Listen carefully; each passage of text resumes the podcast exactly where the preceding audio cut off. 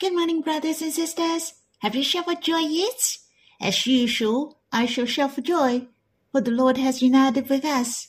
He abides in our hearts, and His presence are the greatest comfort for our hearts. It is the greatest therapy to the wounded heart. No longer we're facing it on our own. He dwells inside us to share the joy and sorrow. From the moment we believe the Lord, he has bound his heart and ours closely together. It is the closest and the nearest. I hope every brothers and sisters who are in great affliction shall think of his presence with you as the most heartwarming and thoughtful. Shall we sing a hymn together in God's Family Hymnal the 16, Song 6, You are abide in my heart to be my life from day to night. You abide in my heart to be my life from day to night. With you is the fountain of life. You give life. Your spirit transform me from glory to glory. In your light do we see light. You are the living fountain which nourishes me endlessly, so I can bear fruits, the vine full of sap. You and I live together through all the sweets and bitter. Your fairest heart, your flaming love are my rest. You have bound me closely with you in one. I in you, you abide in my heart, the closes forevermore. You live in my heart, speak to me thousands words of love. You have revealed your desiring love from your heart. You gave yourself to me with warmth and thoughtfulness. You and me are united forever. Never, ever, the deepest and the closest union of love than these. Never, ever, the deepest union of life than these you have manifest the desire of your flaming love. My heart is your dream home forever, your only dwelling place of love in the whole universe. Heavenly paradise. I'm so grateful for the Lord. He nailed it on the cross for our sins his salvation is to be remembered forever. And what's more incredible is that the Lord abides in our hearts. He wants to manifest the greatest desire of love in the depth of his heart to us, in order we can be united with him forever. It is the union of life, the unity of love. My heart was very touched. You and I are his dwelling place, which he desires most his happy home forever. He desires to join our hearts, to speak to us his thousand words of love, to be the closest with us in the whole universe. He even gave himself to us. Let us to be the closest with him, to enjoy his presence and his companionship every day. The every step in our life is on the loving path of pink petals his love to every one of us is so personal, for he abides in our hearts individually. Shall we sing this hymn again? And we will worship after singing. You abide in my heart to be my life from day to night. With you is the fountain of life you give life. Your spirit transform me from glory to glory. In your light do we see light. You are the living fountain which nourishes me endlessly, so I can bear fruits divine, full of sap. You and I live together through all the sweets and bitter. Your fairest heart, your flaming love are my rest. You have bound me closely with you in one. I in you, you abide in my heart, the closest forevermore. You live in my heart. Speak to me thousands words of love. You have revealed your desiring love from your heart. You gave yourself to me with warmth and thoughtfulness. You and me are united forever. Never, ever, the deepest and the closest union of love than these. Never, ever, the deepest union of life than these. You have manifest the desire of your flaming love. My heart is your dream home forever, your only dwelling place of love in the whole universe. Heavenly paradise. Lord, how precious not only you save us from the eternal death, but to be united with you in one spirit forever. Yet it is the desire from the depth of your heart. Thanks for dwelling in our hearts forever. You have made up your mind that we to be your darling love since ages ago, so we can have the deepest union of love with you. O oh Lord, we can enjoy you are our life from day to night.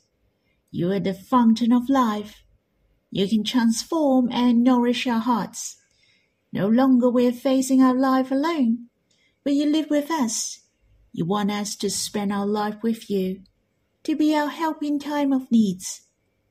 Oh Lord, thank you you're so determined to bind you and us together.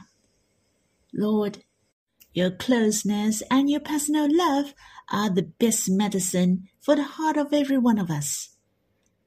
May the Lord bless us. We read in Song of Solomon, chapter 5, verse 5.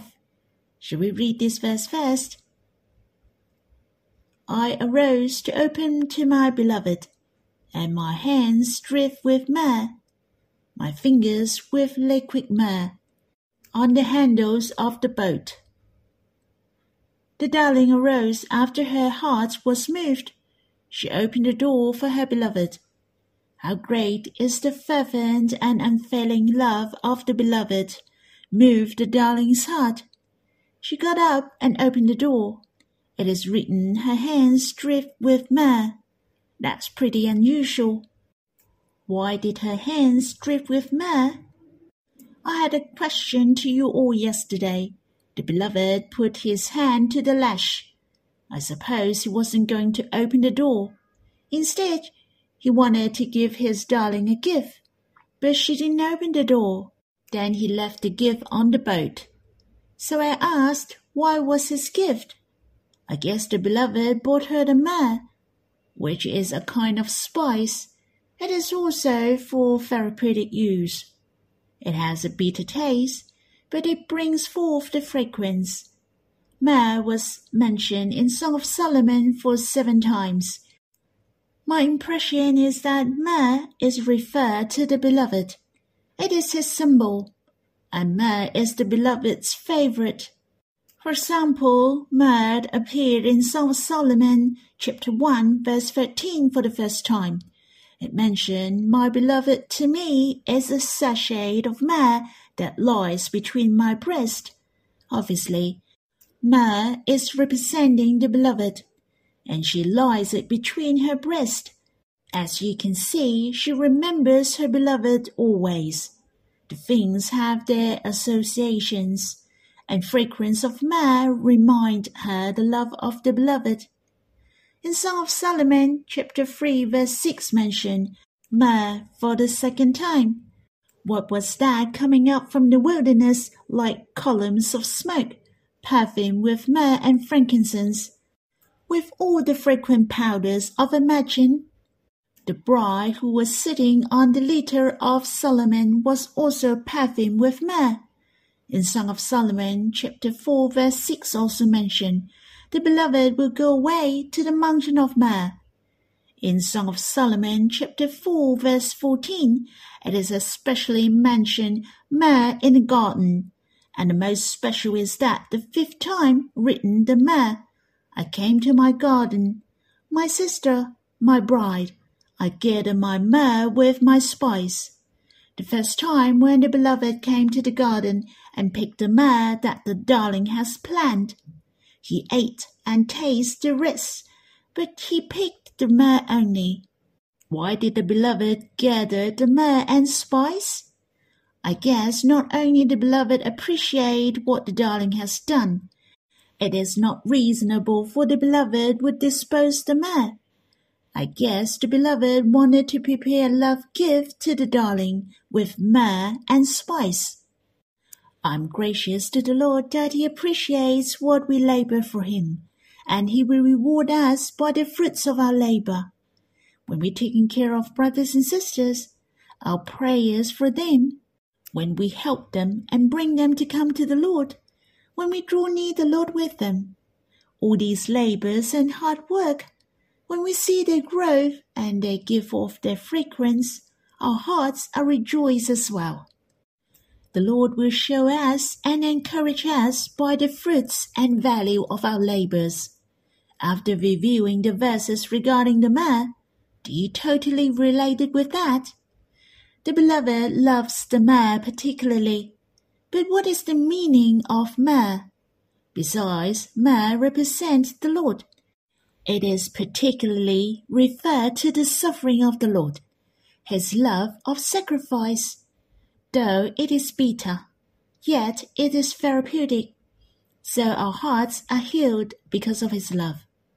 I was the one who had the low self-esteem and full of tears, but the Lord healed my heart.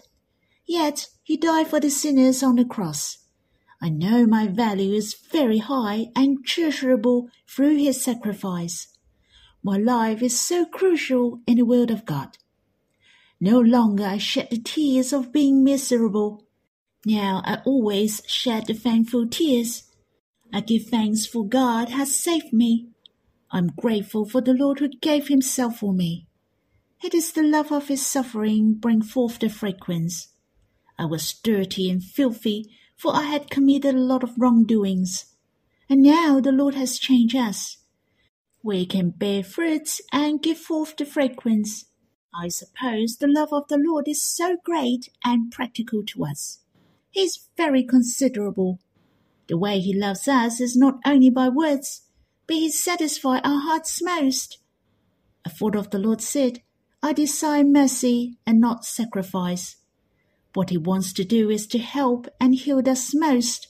It is not the manner of our offerings.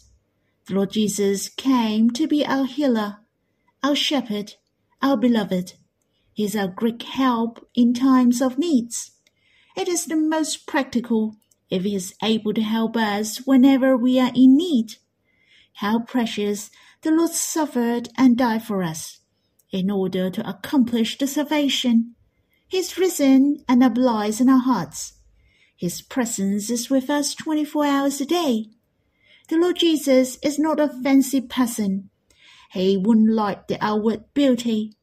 As you see in the Bible mention, he had no form or majesty that we should look at him, and no beauty that we should desire him. But he wanted to deal with our greatest problem. He rather suffered for us in order he could help us. He became a man forever, and this is our greatest comfort to our hearts.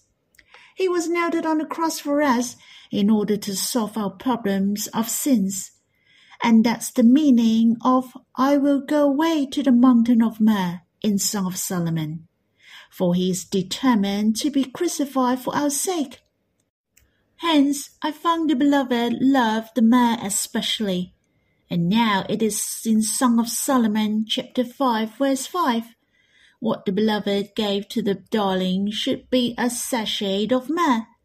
It is a bag of mixture with myrrh and spice, which were powdered, or it could be a bag of fragrant sachet from the beloved. Seemed it was a gift from the beloved. My beloved is to me a sachet of myrrh. That sachet of myrrh which the darling has received before. This is the sixth time mentioned the myrrh in Song of Solomon, chapter 5, verse 5. I believe the darling could relate it the myrrh and the beloved. Even if my estimation is wrong, but how could the darling forget about the myrrh during the love journey with the beloved? Hence, when the darling saw the gift at the door, her heart was melt when she has to give on her hand. Or the gift was sitting on the boat for some time. It was wet by the dew. Thus it was dripped with myrrh. Her hands touched the myrrh, and her fingers has the liquid myrrh on the handle of the boat. And someone also said, when the darling went to open the door, she tried to dress up herself a bit, so she put some liquid myrrh on her hands. Thus her fingers dripped with myrrh. No matter it was the new myrrh bought from the beloved, or the myrrh given by the beloved in the past, I find that's the gift of love which reminded the darling of the beloved's love. If the darling wanted to dress up herself before she opened the door, in fact, that's not necessary. We don't have to fix up ourselves, but come to the Lord just as you are. The beloved has been waiting at the door for so long. She didn't have to put the myrrh on her hands, but open the door at once. What we need most is to seek help from the Lord, to enjoy His love straight away. Drawing near to the Lord is our daily need, or we don't even have to get ourselves settled. If we failed and were being weak in the past, we shall believe the full acceptance from the Lord. Our identities have not changed. We're the children of the Heavenly Father. We're the Lord's darling love.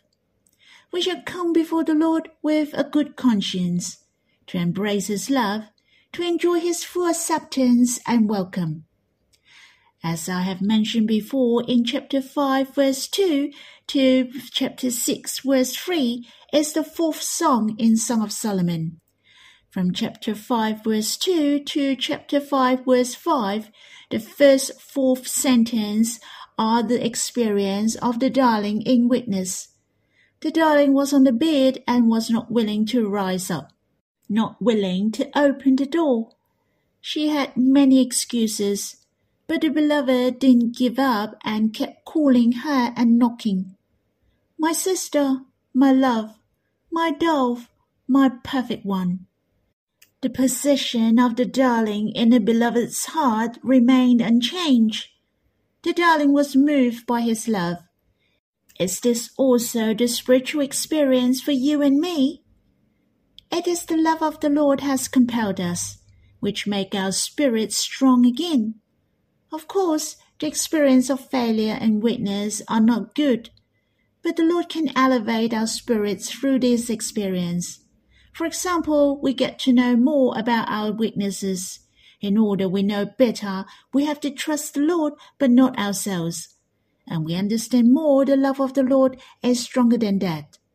No matter what, He loves us to the end. Lastly, I'd like to share one more thing.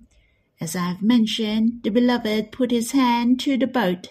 His hand reminded me what the Lord has done for me. The hand it represents the heart of the Lord. Now here comes the hand of the darling. Her hands and fingers drip with liquid myrrh. When we experience the Lord especially, we experience the failure and stumbling. We felt bitter in heart, but when we experience the Lord, our hearts are healed. The hand of the darling is the same. Her hand drip with liquid myrrh. This is the efficacy of his healing. Though it is bitter, but we can smell the fragrance of Christ. The Lord works in our hearts, and we're healed and comforted. Well, that's all my sharing. I hope you have time to quiet yourself and draw near the Lord, to be with Him face to face and enjoy His closeness and presence. May the Lord bless you.